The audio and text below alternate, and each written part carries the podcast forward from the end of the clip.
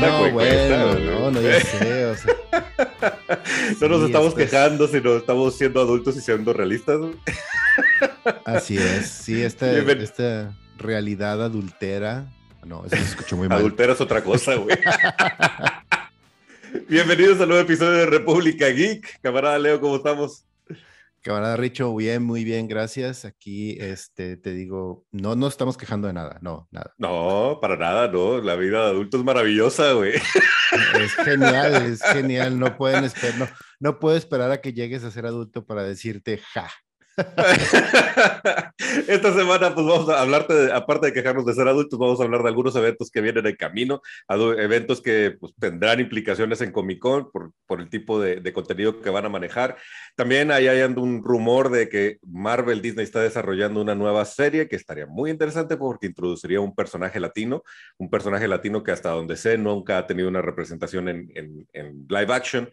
Eh, Netflix también nos anunció que continúa con una de sus grandes series que en el corazón de todos los chaburrucos es una de las favoritas.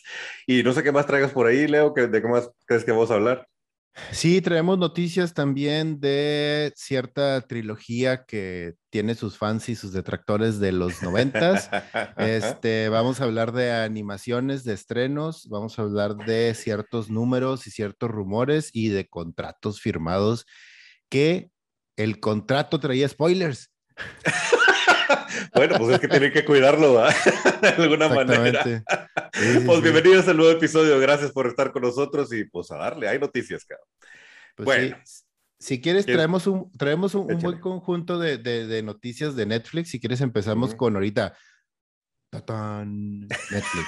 Entonces, vamos a hablar de noticias de Netflix ahorita tengo que aceptar que desde, desde, la perspectiva de creativo de marcas, pues tú y yo hemos hecho esto muchas veces de crearle la, marca de cero a algo.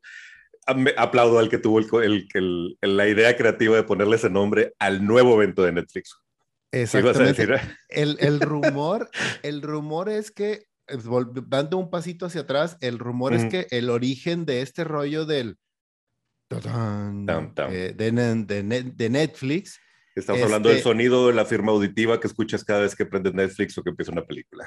Exactamente. Ese, el rumor es que se originó o empezaron a usarlo después de eh, que su primera serie y su serie bandera que los llevó y que empezó a crearles esta expectativa de desarrollo de nuevas series hace como unos que 6, 7 años más o menos que empezó Netflix con todo este empuje hacia arriba con una pequeña serie llamada este, House of Cards.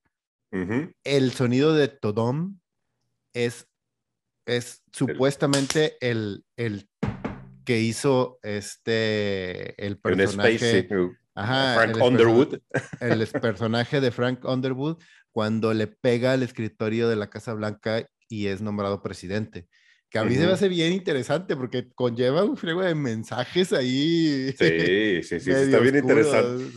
Digo, está muy creativo el hecho de que haya convertido eso en una, en una, firma auditiva y que ahora es tan identificable y es imposible no pensar en Netflix cuando escuchas ese sonido. Que esté relacionado con Frank Underwood y con el tipo de personaje, todo, la carga de historia que tiene House of Cards. Sí, sí, sí, y ahora agrégale la bronca y los problemas que trae el actor Kevin Spacey encima este, que de hecho, pues por eso la última temporada no, no regresó como Frank Underwood, porque Netflix dijo, ay, güey, este, con permiso ya no queremos cargar con tus problemas. Y ahora, ahora es el nombre. Y, desapareció del, de la faz de la tierra, literal. Desapareció, está problemadísimo el actor por, por cuestiones de acoso y, de abuso sexual. retirado, este, retirado, ¿cómo se llama? No tan oficialmente. Honrosamente. Pues, ah, ok, dije honrosamente. este, no, digo, como quiera, está en, está en pleito, ¿verdad? Faltará de saber si realmente lo que le imputan es 100% cierto, pero bueno, independientemente de ese tema, ahora este sonido que es muy reconocido y clásico, se convierte en el nombre del nuevo evento en línea donde Netflix va a presentar sus novedades sobre series y se llama Tudum para los latinos, Tadam para los, para los, ah, los hablantes de inglés de hecho, ahí por, anda, por ahí anda un video que subió Netflix en su YouTube, donde hay actores de diferentes nacionalidades tratando de decir tudum, tudum, tadam. Está bastante divertido, pero bueno, ese es el evento, ¿no? Sí, es, ya le, le, pusieron, ahora sí, onomatopéyicamente le crearon un, una definición y es, o sea, es T-U-D-U-M.com, o sea, es, pero el, el to doom es así, es to doom, o sea, D-U-M. es, es un poco confuso porque cuando, cuando tienes un, este, este acercamiento con el tema del inglés, te dicen doom y piensas en D-O-O-M. Y aquí no, aquí es literal, es una U, es to doom. Y, se me hace que está bien porque pues no tiene ninguna connotación, digamos, negativa. Y pues el, el, rollo es, pues, es más bien, es como un evento para los fans. Ellos lo definen un evento global de Netflix para fans, así tal cual. Y de lo que están hablando es eh, que va a ser un evento en vivo. Lo vas a ver, esto se me hace bien curioso porque lo vas a ver a través de los canales de YouTube de Netflix de todo el mundo. ¿Y por qué no lo streamean en vivo por Netflix? O sea. Porque se me hace que la plataforma de YouTube no, no, tiene las características para. No, yo creo que sí lo aguanta. Lo que pasa es que el algoritmo y, y, todo el tema de programación para soltar algo live no es tan pues fácil. Entonces, y YouTube ya lo tiene hecho. Entonces, dentro de los canales de YouTube. En, en, Netflix, además dentro de Twitter y Twitch, que también son plataformas que están muy acostumbradas a ese tema de live, directamente. Y se me hace bien, se me hace bien. o sea, para la gente que le interese, para los que son fans, o sea, creo que ese es el canal y es, y es la forma correcta, digamos, de, de, de, hacerlo. Ahorita que dices que para los que son fans, pero lo interesante aquí es, esta no es como el, el Geeked Wicked que sacaron hace unas semanas o hace un mes, donde solo éramos nosotros el target. Aquí ahora sí es que, pues, ¿cuál es la serie de Netflix que te gusta? Y es, vas a tener algo para ti ahí. O sea, no solo es sobre ¿no? Ajá, sí, aquí estamos hablando de la gente que le gusta desde Stranger, Stranger Things, pasando por este Bridgerton, The Witcher, la, la, Casa de Papel, Cobra Kai, o sea, de The Old Guard y pasando por The Crown de Alerta Roja hasta cosas horribles así como Emily en Paris, güey. Pero, pues. Hasta los programas de comida van a tener su espacio ahí, cabrón. exactamente. Es para todos este evento. Aquí lo que llama la atención es la tendencia hacia hacer eventos digitales, que, pues bueno, gracias a lo que vivimos mundialmente, empezó durante el 2020 a, a, ser cada vez más común, como el DC Fandom, el Geeked Weekend del propio Netflix y ahora Tadam o Tadum empieza a hacer esta como convención en línea para todos los fanáticos de sus proyectos, ¿no? Sí, y, te digo, son muchos proyectos. Ahora, una de las cosas padres de esto es que al pasar la lista de proyectos que los cuales están hablando, nos da pie, obviamente, a hablar de ciertas cosas que decía, ah, la madre, esa no sabía ni siquiera que estaba en producción y no había mm. noticias de eso. Por ejemplo, eh, pasando a la siguiente noticia y, siguiendo con Netflix, esta semana yo tuve la oportunidad de ver este The Witcher, la de A Nightmare of Wolf, que al principio tengo que ser bien honesto, al principio dije yo, ah, está bien bonita la animación, está padre, pero no me terminaba de capturar. Y estaba yo así de que ah, está un poquito aburrida, ya sabes, como que empiezas a hacer otras cosas mientras dejas que la tele siga corriendo de fondo. Pues Castlevania, ¿no? Este Digo, Castlevania son los mismos creadores y a mí Castlevania, perdón para que se me moleste, pero pues no, o sea, yo Castlevania la empiezo a ver y sí, está bien bonita la animación, pero me pierde, güey.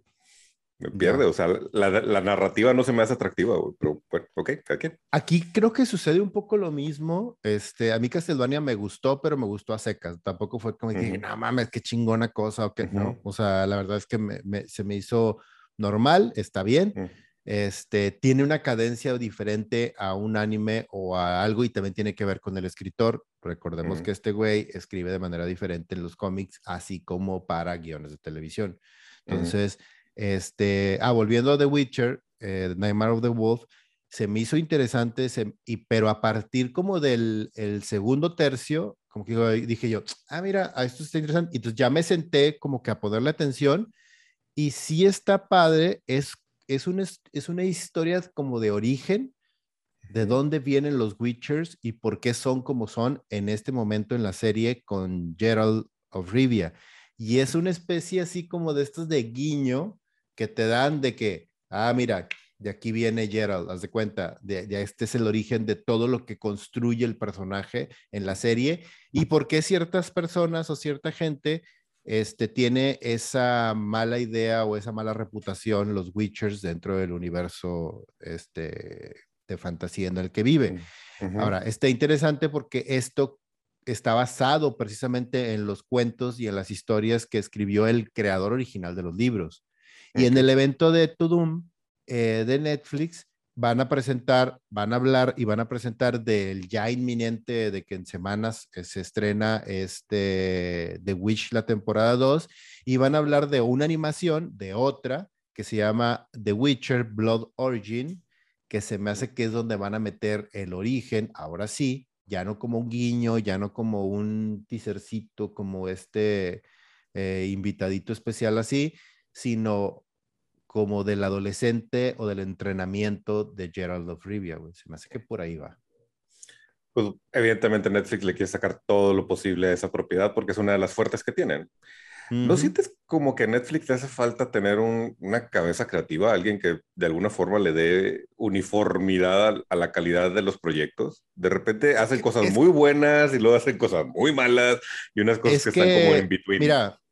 una de las cosas que, tenemos que, creo que aprender un poco de esto es que eh, Netflix es como, es como una tienda, güey.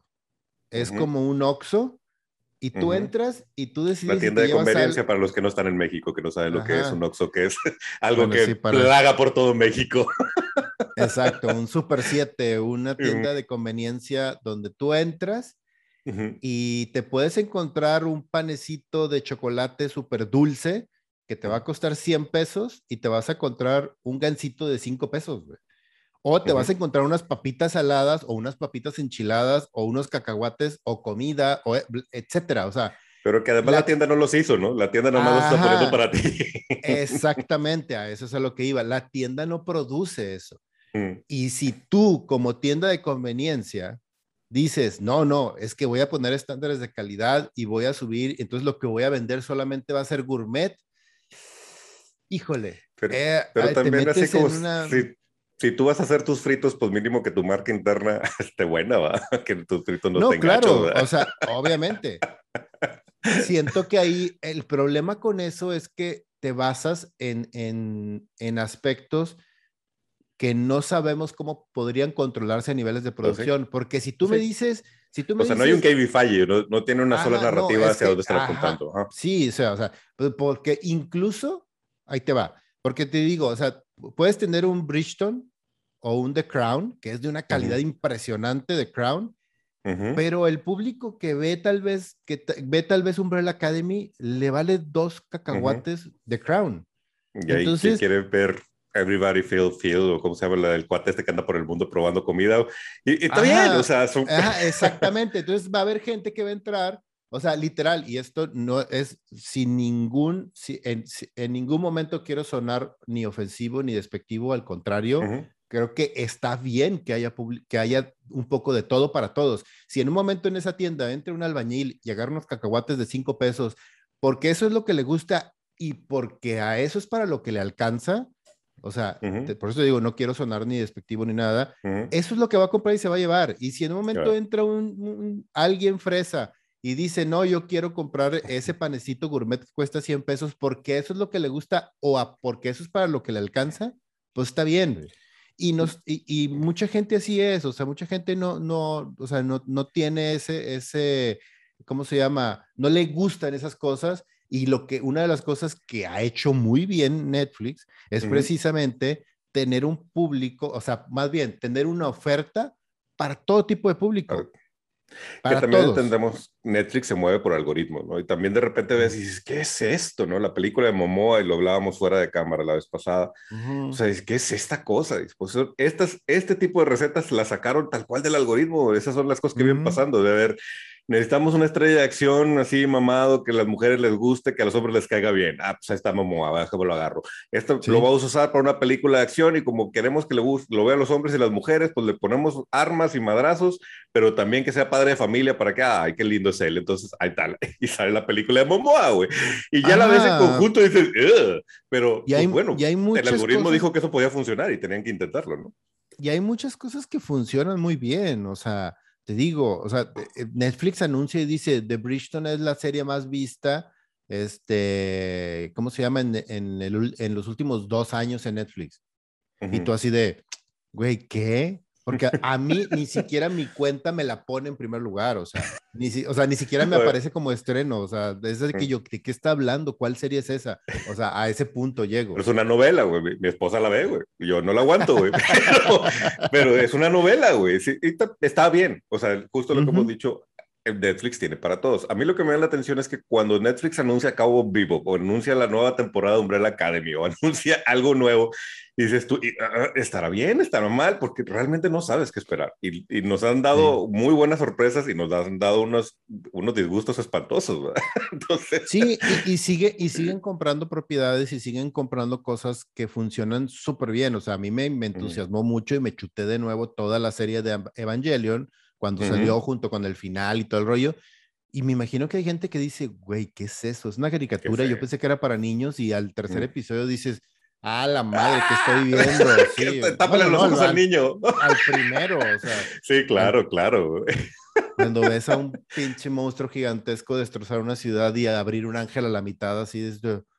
Ay, qué Bueno, y hablando precisamente de estas cosas que adquiere Netflix, pues creo que una de las grandes joyas que se llevó a la, bolsa fue Cobra Kai. Y ya anunciaron, todavía no vemos la temporada 4, la temporada 3 fue muy buena, la temporada 4 se estrena a finales de este año y ya anunciaron que la temporada 5 es una realidad, la vamos a ver el próximo año. Entonces, ahí, también sí se, notaron un buen hit con una propiedad que estaba ahí medio perdida en YouTube, lo único decente que produjo YouTube, y, qué bueno que lo, que lo rescataron, porque sí, Cobra Kai es una gran serie. Sí, la verdad es que eh, les ha funcionado súper bien y, me, y son de ese tipo de series que te da un chingo de gusto que triunfen. O sea, precisamente, precisamente por eso, porque empezaron súper chiquitas con una producción hiper modesta dentro de YouTube y, este, y lograron conectar de una manera impresionante con la nostalgia y, ojo, de una manera súper inteligente. O sea, yo todavía, yo todavía sigo impresionado de que por una línea de How I Met Your Mother Eso es lo que te decía. El, el, verdadero origen de Cobra Kai está en How I Met Your Mother. Ajá, sí, claro. Los que hayan visto esa serie sabrán a qué nos referimos. Sí, este digo, no, no, es, no, es, spoiler ni nada. O sea, todos, no, no, el, todos conocen el personaje de Barney Stinson. Y, y tan broma era que cuando lo anunciaron, y tú y yo lo platicamos, ¿qué es esto, güey? Es un chiste dentro de How I Met Your Mother. ¿Cómo lo van a convertir en una serie? De seguro va a ser una porquería. Y y vimos ah, la primera temporada y dijimos, ah, la madre, o sea, está bien chido esto, o sea, sí. Sí, sí, sí, y lo han mantenido. Sí, también creo que, y creo que es parte de su encanto, lo llevan a lo over the top y, y, precisamente también porque creo que es una oda a los ochentas. Claro. Eh, conozco gente que me ha dicho, no, no manches, está lleno de violencia, está bien, es que es un torneo para niños compadre, ve a ver las películas otra vez para que te acuerdes cómo estaba completamente over the top. Era un torneo para niños y era una cosa de vida o muerte, güey. Entonces, el, el, origen de la serie así es, ya así eran los 80 y de niños nos tragamos esas películas y nos no nos dimos cuenta de que estaban realmente exageradas en cuestión y era violencia glorificada. Aquí todavía creo que es violencia glorificada con humor y eso, eso le da otro tono y creo que también por eso lo hace como producto, lo hace original.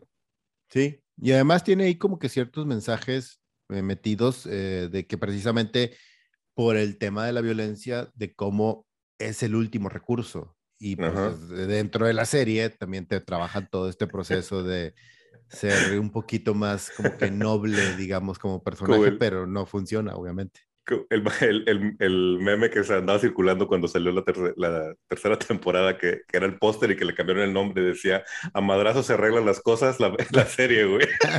sí, exacto. Pero bueno, Cobra Kai, sesión, este, quinta, sesión, quinta temporada, es una realidad, Netflix ya la anunció. ¿Te parece si nos movemos de, de servicio de streaming? Ah, sí, antes de movernos de, antes de movernos de servicio de streaming, también nomás quería anunciarles a los camaradas que Umbrella Academy este, acaba de anunciar su rap de la tercera temporada, entonces ya entra a postproducción. Eso significa que probablemente en menos de seis meses, en tres, cuatro meses ya veamos el primer tráiler y en menos de seis meses ya veamos este, que esté dentro de Netflix, ya como serie. ¿Cómo irán a manejar el asunto del cambio de, este, de género de, de la de Elliot. De, Elliot, Page. Sí, de, bueno, ya no sé actriz, de Elliot Page. Ay, si no es Umbrella Academy lo pueden manejar con la mano en la cintura. Y además vamos a tener un brinco de realidad, justo, justo en eso se quedó, entonces a lo mejor simplemente lo vamos a, a, hacer un cambio de gender swap ahí, pero pues también está interesante, o sea, creo que debió haber sido un reto medio curioso para los escritores, decir cómo hacemos que esto tenga sentido, ¿no? Y darle respeto a Elliot, ¿verdad? Porque a final de cuentas es, un, es, un, acto de respeto a la este persona. Sí, claro, y por supuesto que estaría padre ver, verlo a él eh, actuar ya con el personaje, porque recordemos que él es el personaje principal dentro de la serie. Entonces, vamos a ver cómo, cómo le dan este, este vuelta de tuerca, que, creo que, que, creo que tienen para eso y para más en el sentido de, del, del, tanto de la historia como de los escritores de la adaptación, o sea, Sí, yo creo. Y la historia nos da ese tipo de, de, estirar el personaje para convertirlo en, en, eso, ¿no? Y bueno, vamos a ver cómo lo resuelven. Ojalá que esté digno y que esté padre, ¿no? La serie ha estado buena, entonces sí. esperamos. La, la, segunda temporada flojeó un poquito, pero la primera estuvo muy padre. Sí, no, no es de lo mejor de Netflix, justo de lo que hablábamos, pero sí es una, una cosa bastante decente. Ahora sí, moviéndonos de servicio de streaming, nos vamos hacia Disney Plus y eh, específicamente en el universo de Star Wars eh, Robert Rodríguez, en entrevista, le trataron de sacar sopa sobre el Book of Boba, que vamos a ver a finales de este año, en diciembre, y dijo, no puedo decir nada, lo único que puedo decir es que les va a volar la cabeza y va a ser over-deliver, o sea que va, nos va a dar mucho más de lo que esperamos, dice el señor Rodríguez que pues es lo que tiene que decir, digo, al final de cuentas es su chamba. Entonces, Así es. tiene que decir, uy, me quedó con madre, no saben. Ah, sí, no, no saben, va a estar bien chingona esta madre, vayan a verla. Es más, compren los boletos desde ahorita, o sea. Suscríbanse a Disney Plus desde ahorita porque va a haber un chingo de cosas bien chidas. Sí, ya empiecen a pagarnos y dennos dinero. que a final de cuentas, no lo dudo, porque todo Mandalorian ha sido una grata sorpresa en todos los sentidos. El capítulo que él dirigió de la última temporada de Mandalorian con la introducción mm. de, de Boba Fett o el regreso de Boba Fett ya oficialmente fue uno de los mejores capítulos también. Así que, pues yo quiero yo quiero suponer que ahora que, que, que Fabro eh, le soltó la rienda, así como, como pasó con, con, con este Filioni. Filioni. Eh, sí, este, así como pasó con Filioni una vez que le soltaron la rienda, hizo cosas maravillosas. Creo que ahora que, le, que a Robert Rodríguez le suelten el universo de Star Wars, pues va a ser algo similar, cabrón. O sea, lo, va, va a hacer que destaque, sobre todo porque esta es su onda, ¿eh? O sea, esto de bandoleros con pistolas, güey, es como su rollito, güey. Y creo que va a hacer que, que ahora lo va a llevar al espacio, ¿no? Es el mariachi en el espacio y con el Boba Fett, pues creo que va a ser algo interesante. Sí, es una, por tu cara creo que el, el mariachi no está en tu lista. El, mariachi de película, sí, a mí me encanta el mariachi, se me hace ah, bien divertida. Pensé que me ibas a criticar por mi decisión de comparar el mariachi con Boba Fett. No, lo que pasa es que Robert Rodríguez ya, ya está en, en, en un nivel diferente del mariachi, güey. O sea, es más, ya en Desperado ya estaba en un nivel diferente pero aún así ahorita estás hablando de un güey que hace películas para niños, güey. O sea, de un güey que, que, ha, que, ha, hecho películas enteramente en un mes sobre green screen y le han costado un millón de dólares y ha generado 100. O sea, el güey es un maestro haciendo ese tipo de cosas. Para mucha gente no necesariamente eso le parece bien. A mí su etapa y todo ese arco de películas para niños, a mí no me gusta pero han sido un éxito impresionante a nivel de mercadotecnia, a nivel de niños, a nivel de juguetes, a nivel de un chingo de cosas. Y probablemente a nosotros nos, nos pescó grande, güey, pero sí conozco chavos que crecieron con esas películas y que realmente para ellos es pues lo que para nosotros fue este E.T. o para nosotros fue este El vuelo de navegante y todas estas películas eh, infantiles ochenteras, güey muchos chavos crecieron con, con Lava Girl and Shack Boy y con, con Spy Kids y demás, y, y, son grandecitos de su infancia. Exacto. Y Robert Rodríguez también es un gran geek. O sea, creo que él, le mete mucho corazón, como lo hizo con Sin City, güey. Sin City es una gran adaptación del, del, cómic, porque a él le gustan los cómics, y él se formó con los cómics. Es el, mitad amante de los cómics, mitad amante del cine, y se nota cada vez que, que, lo pone. Sí, después hizo cosas que dices, ay, Dios mío, Robert Rodríguez, por favor. Pero precisamente porque son el tipo de gente que, que tiene esa mente creativa que quiere explorar y no le importa y no le tiene miedo a explorar. Así que probablemente Book of Boba va a ser una gran obra. Y aprovechando que estamos hablando de Star Wars, ¿ibas a decir algo? ¿Quieres eh, continuar? No, no, adelante. Una gran recomendación para los camaradas, sobre todo los camaradas que les gusta verlos detrás de cámaras, no se pierdan la serie de Gallery, Disney Gallery, que, ha ah, sido todo sobre el Mandalorian. Hijo, qué buena serie, cabrón. Chido, bien chido. Todo, o sea, obviamente los niveles de producción están impresionantes, pero las mesas redondas que hacen hablando de sus experiencias y todo, todos los protagonistas, este, empezando por los directores, es impresionante. Está bien chido el conocer. y el, el último episodio es precisamente sobre el, último capítulo de Mandalorian y cómo crearon o cómo trajeron de vuelta a Luke Skywalker cómo trabajaron junto con, eh, con Mark Hamill, con, con, los animadores, los diferentes ejercicios que hicieron de, de deepfake, eh, se llama así, deepfake, cuando cambian las cámaras, eh, actor de, un actor doble, este efecto de rejuveneción, le, metieron de todo para saber cuál iba a ser la mejor forma de traerlo, pero sobre todo creo que la plática más interesante es cómo mantener el secreto de que Luke Skywalker regresaba, y lo hicieron muy bien, creo que no hubo una sola noticia filtrada de que Luke Skywalker regresaba hasta que se estrenó el episodio. Sí, sí, fue una sorpresa. Eso, eso está genial. Eso está... Que en esta época lograr eso es prácticamente imposible, cabrón. Pero sí, muy buen episodio y además se nota el corazón ñoño de Favreau. Hay un momento, no sé si ya lo viste, pero hay un momento donde Favreau empieza a llorar, cabrón. O sea, de, que se le empiezan a salir las lágrimas y él solo dice, ay, cabrón, otra vez me estoy emocionando. Y dices, güey, pues es que es un ñoño. Sí, sí, no mames. Qué padre, güey. Qué padre. Pues bueno, hay Book of Boba, Robert Rodríguez, no nos decepciones. Nos brincamos un poquito hacia Marvel, en donde Leticia Wright, que ya ven que eh, les comentamos la semana pasada que tuvo un accidente dentro de la filmación de Wakanda Forever, este, acaba de firmar un contrato para cerrar su trato donde aparentemente, spoilers, ahorita, mm, si no quieren escuchar esto, pues digo, todo mundo creo que ya lo sabe, cualquier persona que esté metida un poquito más dentro del universo de Marvel, sabe que Leticia Wright, que es la hermana de Black Panther en la serie, este, va a terminar siendo Black Panther.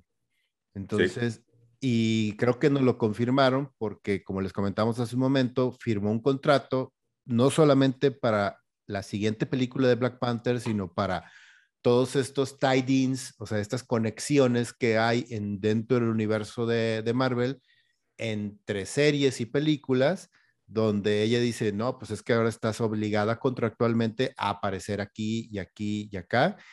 Y no mames, o sea, estaba lleno de spoilers en el pinche contrato, güey, porque ve la lista de películas a las cuales está amarrada ella para trabajar, güey. Es Avengers, o sea, la que sería, pues Avengers, que ¿Cinco o cuatro? No, no es la cuatro, es la cinco realmente, ¿no? Es Avengers 5. A ver. Sí, es la cinco. Es la cinco.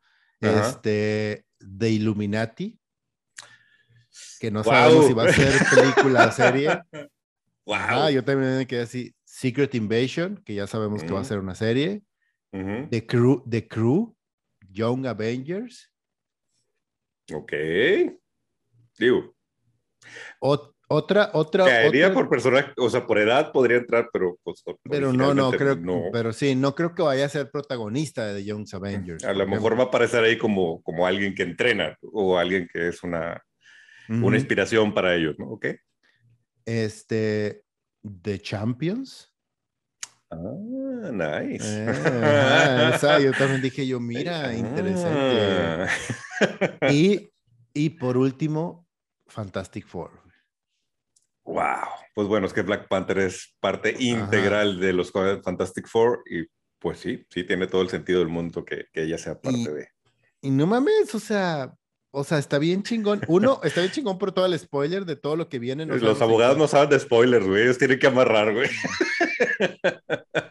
Ese es el rollo. Y este, el tema es que, güey, son, o sea, son dos, cuatro, seis, son siete propiedades de las cuales teníamos nosotros oficialmente noticia de dos, güey. Interesante, cabrón. ¿Qué otra cantidad de cosas deben de tener en el morral ahí escondidas o trabajando y todo? Ya no hablemos de fase 4 o fase 5, sino de la estructura del universo de Marvel que están desarrollando. No, Kevin Feige ya lo tiene resuelto, cabrón. Es impresionante cómo trabaja su cabeza, güey. Es impresionante cómo lo hace. Hay, hay unos rumores también muy extraños ahorita hablando de que probablemente este, muevan The Eternals este, al 2022 por el tema de la taquilla, por el tema de muchos, de, de, pues, todo el tema de la pandemia, de que la gente no está yendo a los cines, de que hay muchos problemas con eso. Y, y dicen que, que, esos mismos rumores están hablando de que es un desastre toda la serie, toda la, la, fase 4, empezando por Black Widow. Yo no, lo consideraría un desastre. No. Ni, ni mucho menos pensando en, en, en, la planeación y todo lo que han estado desarrollando, porque recordemos que la fase 4, si bien eh, Black Widow fue una película grande, la fase 4 este, se llevó a cabo casi, casi completamente a través de series de televisión. O sea, porque fue WandaVision, fue The Falcon and the Winter Soldier y Loki los que fueron introducciones a todo lo que va a venir también dentro del mundo de Avengers. Yo creo que lo único que pudiéramos temerle a la fase 4 es que no se está desarrollando como la, como la planearon originalmente, porque se nos atravesó la situación mundial. En este momento ya debimos de haber visto varias, varias cuestiones, películas, eh, ya se hubieran entrelazado con, con las series de, de, Disney. Y yo sí creo que ahí sí tuvieron que poner parches, ¿verdad? Tuvieron que empezar a tomar decisiones por, porque el mundo así, así lo pidió.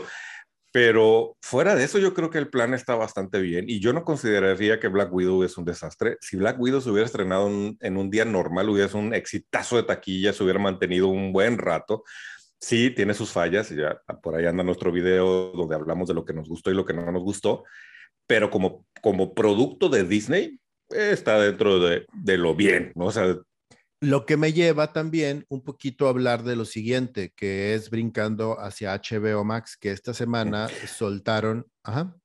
Tengo algo más que decir antes de Disney Plus. Si quieres, ¿lo suelto o, o regreso después? No, suéltalo, suéltalo. ¿verdad? Va. Bueno, dentro de lo mismo, y también es Marvel, güey. una de las cosas que sucedió esta semana es que hay una petición de casting, así suelen ser estas cosas, das, das, una descripción del personaje que están buscando y se lo sueltan a las castineras en todos Estados Unidos para encontrar al actor ideal que lo puede representar. Lo que llama la atención de esta solicitud de casting es que están buscando un actor latino, este, entre sus 20, 30 años, este, y que tenga la capacidad de ser lead, o sea, que sea el protagonista del proyecto. Y esto es para un especial de Halloween que se transmitirá por streaming en Disney Plus. Y es del MCU. Entonces, no hay una declaración específica de qué personaje es, pero todo parecería apuntar latino, este Halloween, Werewolf by, Night, ¿no? Recordando que hay dos versiones de Werewolf by Night, la más reciente es, es, latina, este, y yo creo que sí, o sea, son de esas cosas de inclusión que dices, pues si ya lo tengo ahí, ya la gente lo conoce, pues ¿para qué diablos me la juego? Este, nunca, que yo recuerde, no hay una adaptación de Werewolf by Night en, en live action. Según yo, no. No, según yo tampoco no existe. No es un personaje que francamente me encante de Marvel, pero bueno, Shang-Chi tampoco, y todo lo que he visto de Shang-Chi y además las críticas que hemos escuchado, parece ser que nos van a dar otros Guardianes de la Galaxia que también no eran como los personajes que estuvieran en nuestro top de lista antes de que existiera la película, güey. Y pues veamos lo que hicieron. Aquí también lo que se me hace bien padre, güey, es que estén pensando en estas salidas como muy poco comunes o estas salidas que no estaban consideradas antes de, oye, tengo un servicio de streaming. En streaming es normal que en Halloween Netflix, por ejemplo, saca todas sus películas de terror y todas sus producciones que tienen que ver con Halloween dices, oye, pues si yo tengo franquicias o yo tengo personajes que caen muy bien dentro de esta temporada, ¿por qué no producir una película especial con un personaje que a lo mejor no me va a llenar la taquilla, no me va a llevar gente al cine, pero que estoy seguro que muchos fans de Marvel van a querer ver en live action? Y ya lo introduzco para el MCU y ya vemos dónde lo usamos después. Me parece súper bien. Además de que con esto sería pues, creo que sería el, el, segundo personaje latino, o sea, ahí viene América Chávez, que sería yo creo que la primera en introducirse en el MCU, y el segundo ahora sería Werewolf by Night. Interesante, ¿no? Es interesante que, Kevin Feige esté pensando en, esos, en esas diferentes salidas y a ver qué se le ocurre. Bueno, tenemos un especial de Halloween con, con Werewolf by Night si es que realmente es el personaje que van a estrenar ahí. Y ya sabemos que vamos a tener un especial de Navidad con, con los Guardianes de la Galaxia de la mano de, de, de, James Gunn.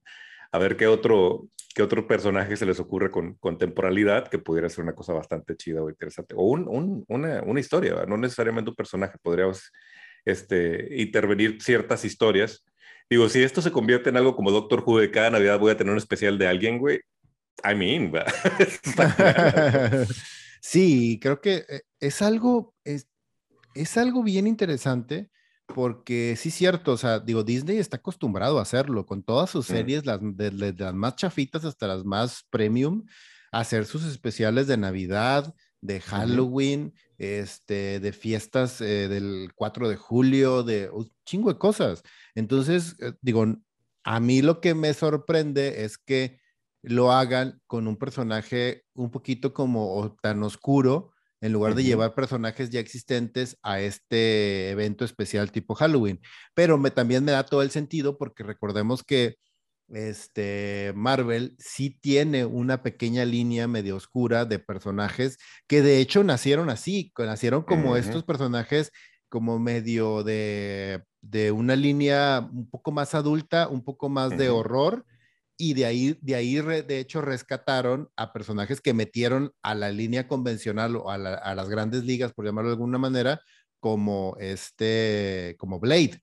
O sea, que dijeron, ah, mira, este güey funciona muy bien, vamos a sacarlo y lo metemos a que realmente se agarre con los Vengadores y todo el rollo de esta mm. línea donde había hombres lobo, había leyendas así de monstruos y varias cosas. Y, mm. y él es el, el, personaje que más ha funcionado, porque también estamos hablando, ojo, es un mundo de cómics y es un mundo de cómics que mm. vive dentro del mismo plano y dentro de ese mismo plano sí, sí existe los dioses del Olimpo, sí, sí existen eh, un multiverso de magia, sí, sí existe un universo de, de ¿cómo se llama?, de tecnología y de poder. Y también existe un universo de horror y de donde hay vampiros y hay momias y hay, o sea, seres mágicos. Entonces sí, es así como que un poco tricky, pero bueno. Que de hecho, algo interesante de eso es que ese, esa línea de horror de la que estamos, estamos hablando durante los 90 tuvo un equipo que se llamaba Midnight Suns, los hijos de la medianoche. Y ahora acaban de anunciar en Gamescom que viene un, un, videojuego de los Midnight Suns, o sea, de los soles de la medianoche. Interesante que le cambiaron de son a sun, no sé por qué. Este, y además no son propiamente porque Midnight Suns eran este, Werewolf by Night, era Ghost Rider, era Blade, era Morbius, y Johnny Blaze, si mal no recuerdo. Ese creo que era la composición original de Midnight Suns. este, en este videojuego aparece Doctor Strange, eh, sale, sí sale Blade, este, sale Wolverine, sale Capitán América, este, y, varios, ah, bueno, Ghost Rider, el, el, el latino eh, Ghost Rider, que ya vimos en, en, la serie de Shield. Este, entonces, pues no sé qué esperar de juego. El, el, el tráiler se ve chido, güey. Pero luego esos trailers te ah, engañan. Porque hasta que yo no vi gameplay, no, no, no, no, yo no, no me dejo llevar. no, no, no, no, no, para nada. Y bueno, cabe mencionar que ya, bueno, también por ahí yo guiqué un poquito sobre algo que, que, aplaudo bastante. El material promocional de Midnight Suns, la, el video que está ahorita en, redes sociales, trae una adaptación de Enter, de, de Enter Satman por eh, unas chicas de acá de Monterrey, de aquí de la ciudad donde estamos nosotros, eh, que se llaman The Warning. Y, y, a lo mejor podríamos decir, ay, ¿quiénes son esas niñas que, que tocaron material sagrado de Metallica, güey? Pero la verdad es que esas niñas tienen como 10 años, eh, por ahí andan en YouTube, si alguien tiene curiosidad, búsquenlas de Warning Enter Satman y van a encontrar un, un video hecho en un estudio donde estas niñas estaban súper chiquitas, haciendo un muy buen cover de Enter Satman y eso las, las viralizó y las convirtió en algo importante aquí en la ciudad y ahora pues ya no están tan chiquitas y ya están persiguiendo una carrera real y me da mucho gusto ver que, que, hayan seleccionado su material para, para musicalizar al menos el tráiler. No sé si la, si la rola va a estar en el juego.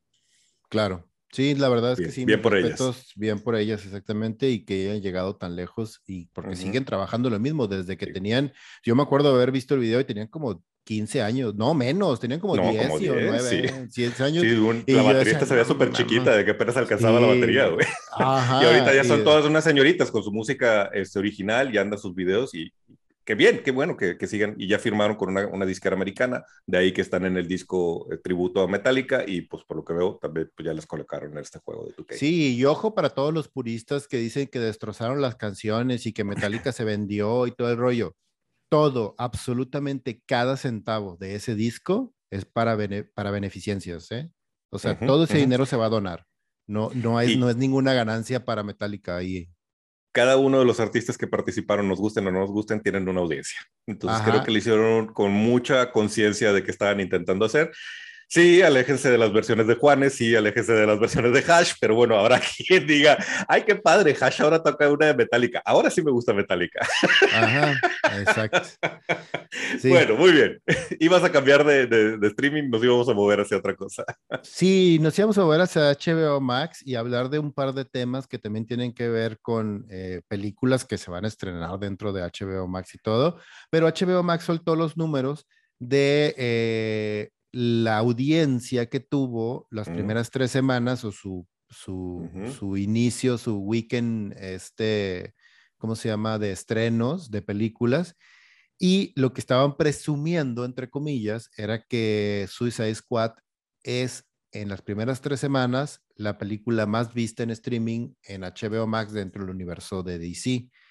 Y los números que soltaron fue que Suicide Squad fue vista en las primeras tres semanas 4.7 millones de veces. Wonder Woman en sus Y no lo soltaste a nivel mundial, cabrón. Y si lo hubiera soltado a nivel mundial, hijo, qué mala decisión. Mucho mejor, sí, sí, sí. Qué mala decisión. Wonder Woman pasó algo similar. Wonder Woman fue vista durante sus primeras tres semanas 3.9 millones de, de views. Y chécate esto, la Zack Snyder Justice League, o sea, la, versión del Snyder Cut, fue vista durante las primeras tres semanas 3.2 millones de veces. Entonces, sí te habla un poquito ahí de, todo el desmadrito que hay. Ahora, a mí me brinca algo bien interesante. Disney presumió que había recibido de Premier Access 60 millones de dólares por Black Widow el primer fin de semana. Después ya no, ya no soltaron números, ya no dijeron nada, pero el primer fin de semana soltó 60 millones. Eso convertido al costo de, premium, de Premier Access, estamos hablando de 2 millones de views de pagados, porque estos que mencioné de HBO Max fueron gratis, ¿eh? 2 millones de views pagados para ver entre, entre viernes, sábado y domingo para ver Black Widow. Por eso yo creo que Disney no se quiere deshacer del Premium Access todavía. O sea, ha resultado algo doloroso para la industria, pero es una tajadota de dinero. Y ahora también, Black Widow sí se, sí se soltó a nivel mundial. Yo sigo pensando que, que, HBO Max tuvo un grave error. Digo, a final de cuentas lo hubieran soltado gratis y a lo mejor ese, ese fue el, el detalle de la decisión. Pero aún así, la mayoría del mundo no puede ir al cine ahorita. O sea, mejor ¿por qué no experimentas un Premium Access más barato a lo mejor? Sí. Es más, si me le bajaras, si me le bajaras un poquito más del, de la mitad, güey, yo no, no me quejaría tanto, güey. Ah, es que además sería, vete a las masas, güey. O sea, vete a las masas. O sea, estás hablando de, de un servicio que te cuesta alrededor de 100 pesos mensuales, más o menos. Vamos a calcularlo así. Alrededor de 100 pesos mensuales y me estás cobrando por ver una película tres meses de ese servicio. Me estás cobrando más de 300 pesos por ver una sola película. Que además esa película en dos, tres meses va a estar otra vez libre para verla. Si yo no soy, si yo no soy un fan hardcore, me va a valer madre, la voy a ver cuando salga. Así de sencillo. No es lo mismo de, ah, vamos al cine, la familia, hoy es fin de semana y todo el rollo, y entramos y, papá, está la nueva de Marvel, vamos a entrar a verla y me vale madre lo que diga, ay, voy con los niños, es diferente. Estando en la casa, sentados, de que papá estrenaron la nueva de. No, güey, no voy a pagar por eso. O sea, en tres meses la ves. En tres veces la ves, mijo. O sea, y se acabó. y la vas a ver así gratis y todo el rollo, no hay bronca. Escuché a mi papá en mi cabeza diciendo, no, Ajá, Ajá, exactamente. Ahora, imagínate que ese servicio de streaming te cuesta y me voy a ir así al baño completamente, el extremo total, te cuesta un dólar pagar por ella.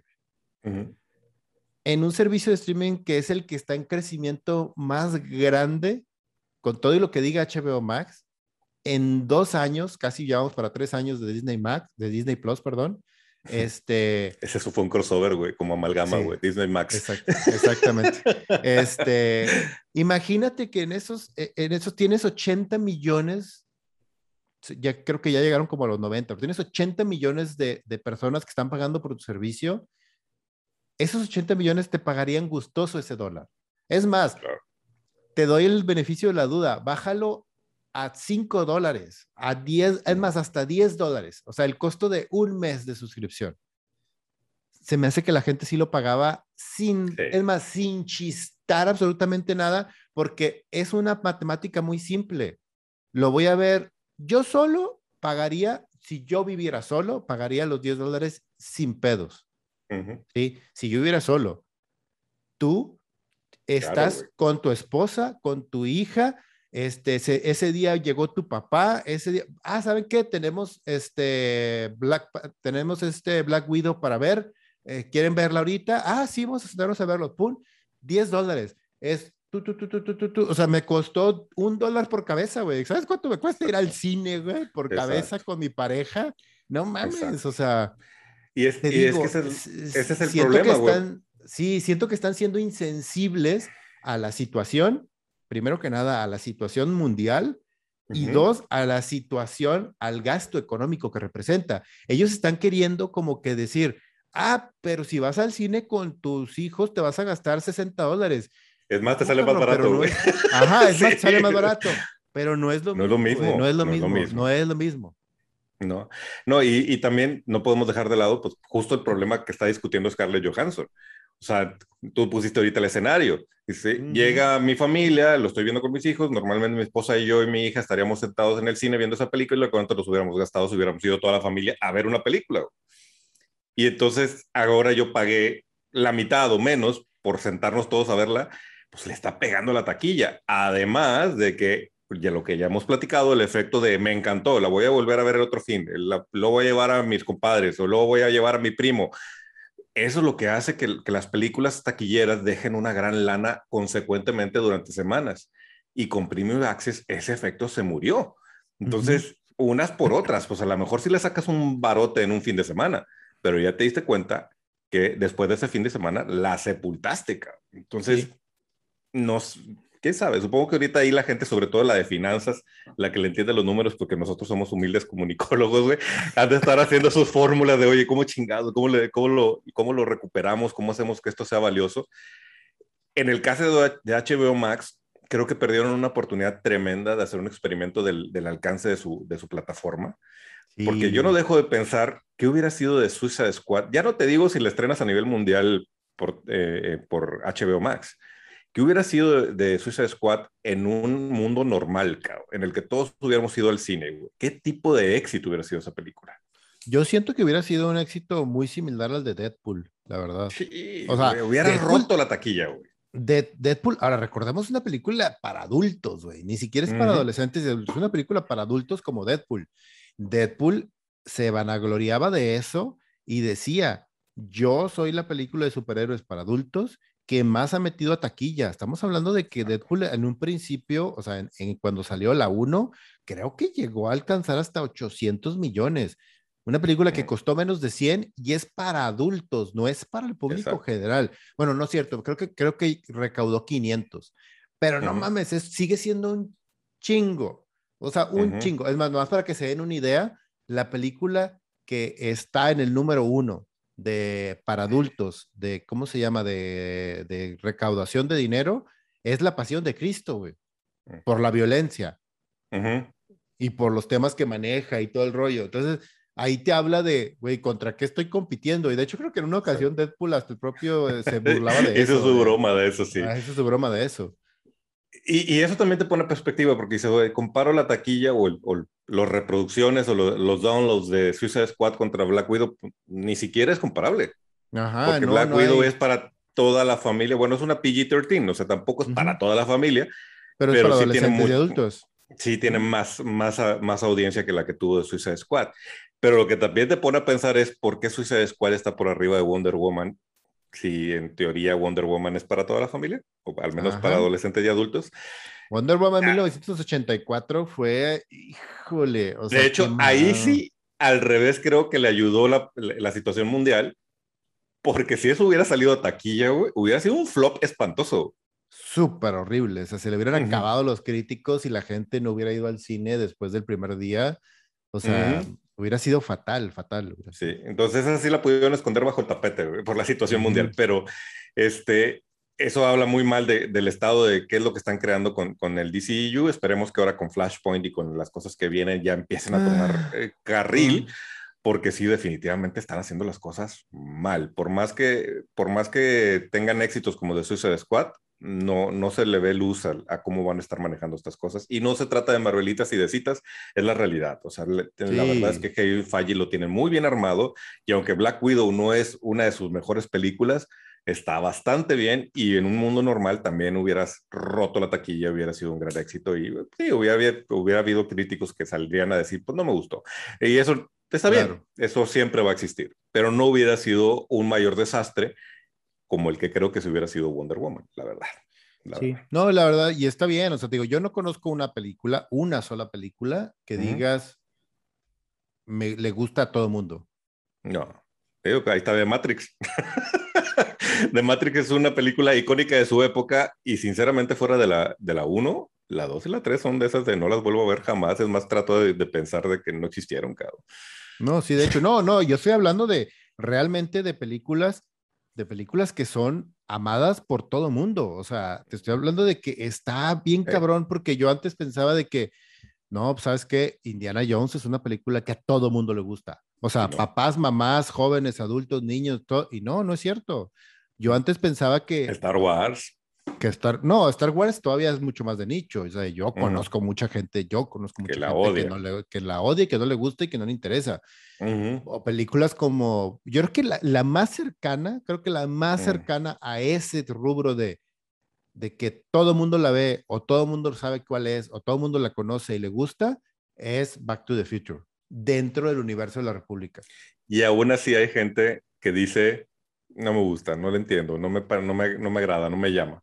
Y sí es una película que podríamos decir universalmente amada, o sea, sí es como que prácticamente es difícil encontrar a alguien que te diga, no, no me gusta, pero sí, sí hay gente, yo, yo conozco gente que no le gusta Pues bueno, toda esta situación, streamings, este, no, no poder regresar al cine, nos está trayendo consecuencias en la República, no sabemos qué va a pasar, no sabemos cómo va a, a funcionar el 2022. Eh, no lo queremos decir por no echar la sal, pero la realidad de las cosas es que existe una posibilidad de que Eternals, Spider-Man No Way Home se vayan al otro año. Sí, no. Yo creo que depende de Shang-Chi. Ajá, depende muchísimo de Shang-Chi. Y también volvamos otra vez como, y estamos hablando ahorita de un mundo muy arriba del mundo de los cómics y del mundo tangible, digamos, del universo de, de cómics y de fantasía y ciencia ficción. Estamos hablando del mundo de Hollywood ahorita. En el mundo, en el mundo terrenal, o sea, por ejemplo, ahorita DC se lo está viendo en problemas bien cabrones para la distribución de cómics. Están, están otra vez, este, ¿cómo se llama? Planeando o viendo la posibilidad de retirar toda la, la impresión de cómics otra vez por meses para regresar solamente a digital. Marvel ahorita tiene una gran ventaja, es que tiene un monstruo detrás, que es Disney, y, su línea de distribución es completamente diferente de, la de DC. Y, Warner, ya lo sabemos, o sea, Warner no le presta atención a DC como casa editorial, nomás tiene las licencias y le vale madre. Ahorita Disney sí le está prestando atención porque ya se dio cuenta que sí es una gallina de los huevos de oro y la gallina es un editorial, güey. O sea, la gallina es un editorial, entonces tienen que cuidarla y tienen toda una estructura y toda una forma de trabajar a nivel digital como a nivel de producción de los cómics físicamente.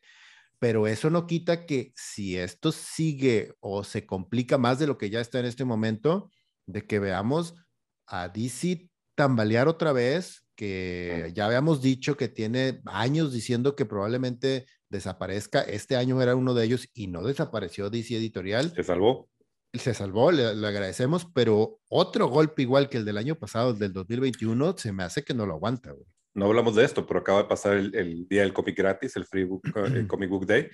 20 años de este, de este esfuerzo de las editoriales y le volvió a suceder, o sea, nosotros somos, donde estamos viviendo, la ciudad donde vivimos, somos prácticamente vecinos del estado de Texas, en Estados Unidos, y están teniendo una, un, un, resurgimiento por, por la variación del virus, y tuvieron que volver a cerrar.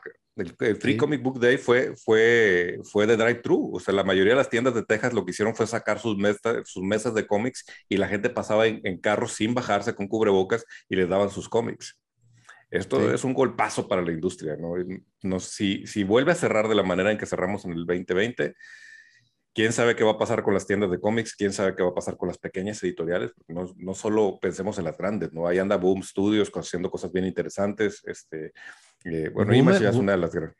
Sí, Image es de las haciendo, sí, y creo que el modelo tienen que aprender y tienen que emigrar. Creo que Marvel lo está haciendo de manera muy paulatina, pero creo que lo está haciendo bien, migrar al tema digital. Van a tener que hacerlo tarde o temprano, por más que nos duela y por más que digamos que yo es que quiero tener el cómic físicamente y nosotros, primero que nada, nosotros somos amantes de tener las novelas gráficas, de tener los cómics en nuestras manos. Nosotros tenemos cajas guardadas de cómics y que tenemos 20, 30 años comprando. Sin embargo, sabemos que tenemos que avanzar y eso también nos ayuda porque es un modelo que así como los libros, que yo, me acuerdo que yo tenía discusiones muy fuertes con gente que también se consideraba muy purista y que decía, no, es que el libro tiene que ser físico, el libro tienes que leer en las manos. Sí, güey, pero un libro para que llegue, por ejemplo, a México de un autor que a mí me gusta, el día que se estrena en Europa o en Estados Unidos, se tarda dos años en llegar a México. O sea, físicamente el libro y con todo ya Amazon ahorita, hay gente que no sabe inglés y que tiene que esperar a la traducción. Deja tú que venga el libro, de que lo tengas que pedir, pagar impuestos y todo el rollo, cuando literal en un clic aquí, el día que sale, a la hora que sale, lo puedes tener en tu Kindle. Y es lo mismo con las películas. Es lo mismo, con las películas, es lo mismo con los cómics y, también puede ser, o sea, hay una industria también que se está revolucionando con eso y que tú y yo, por ejemplo, hemos tenido la oportunidad de probar a través de eh, Marvel Unlimited, a través de Comixology, a través de muchas herramientas, las cuales nos dan la oportunidad de que cuando sale un cómic, porque también las tiendas de cómics tienen un límite. Ellos mandan pedir los cómics que saben que van a vender. No piden los 5000 cómics que salen cada mes a través de editoriales, como bien mencionaste tú ahorita, como Boom o como Dark Horse o como, y estamos hablando de populares dentro de las, dentro de las independientes. Hay. Una cantidad de editoriales súper chiquitas que viven de un cómic o que viven, o es más, ni mm. siquiera nos vayamos tan lejos, las editoriales que producen e imprimen cómics en Europa, que son una maravilla porque es un cómic más adulto, más maduro, eh, muy interesante esas también en un clic las puedes conseguir a nivel, a nivel digital. Exacto. Entonces también eso ayuda a la globalización ya que esos mercados también se extiendan y sean mucho más importantes para el resto del mundo. Así es. Pues bueno, vamos a ver cómo, cómo se resuelve esta situación mundial que estamos viviendo, que es como, ahora sí que fue como un evento de crossover de todo el año en todos los títulos. sí. Y no termina, cabrón, no terminamos de vencer al villano. Esperemos, eh, camaradas, de verdad, cuídense, sigan las medidas, hagan todo lo que esté en sus manos por hacer que esto se acabe. Háganlo por ustedes, por sus familias y por la industria, ¿va? por toda la República, porque si no, realmente vamos a ver grandes caídos en esta historia que no nos está gustando ser parte y ser protagonistas. Pero, en fin, digo, ahí está Comic Con también. Comic Con está en herida de muerte. Ahí viene el gran museo de Comic Con en Balboa Park en San Diego. Eh, no lo vamos a poder conocer, al menos no todavía.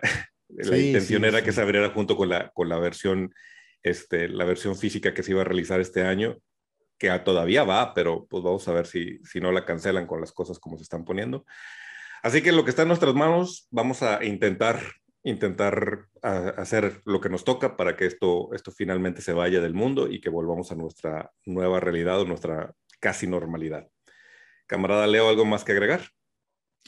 Este, yo agregaría a todo lo que estás diciendo, que estoy completamente de acuerdo, que este, nos hagamos un poco también a la idea de que hay una gran probabilidad, de hecho creo que es la, probabilidad más grande de que esto no se vaya, de que esto se quede tal cual como está y lo que tenemos que hacer es cuidarnos y aprender a vivir como de esta manera. Y continuar la vida, ¿verdad? Y paso número uno, vacunarse. Paso número dos, seguirse cuidando como si no te hubieras vacunado. Y paso número tres, hacer todo lo que esté en tus posibilidades para que esto sea seguro y para no solamente para ti, sino para todas tus personas, las personas que están en tu familia, en tu núcleo cercano y el segundo núcleo. O sea, el respetar, o sea, es esto es una cosa de respeto hacia el resto de las personas, o sea, también. Entonces sí es muy importante que tú sigas las medidas y que la gente que está, que está a tu alrededor siga las medidas, porque probablemente, como les digo, esto es probablemente algo con lo que vayamos a vivir los siguientes dos, tres años. Si no, es que, si no es que nos quedamos así, güey, ya para siempre. Y si eso significa ir al cine con carete, con, con, con cubreboca, pues ni modo, vamos a adaptarnos, pero que, que, vuelva a la vida y que volvamos a, a, salir otra vez y que, que, volvamos a disfrutar de la República como debe ser y que sigan existiendo estos, estos espacios donde los creadores encuentran su lugar para traernos sus, sus ideas, sus, sus historias. Pues bueno, con esto terminamos el episodio de República Geek. Muchas gracias a todos los que se quedaron hasta el final. Les recordamos que nos sigan en nuestras redes sociales, Facebook, Instagram. Si estás viendo esto en YouTube, suscríbete al canal y prende la campanita para que te enteres de cada vez que publicamos un video. Todas las semanas publicamos varios videos, uno o dos al menos. Y también si estás escuchándonos en un reproductor de podcast, sea cual sea el de tu preferencia, suscríbete al canal para que no te pierdas ni un solo episodio de República Geek. Camarada Leo. Camarada Richo.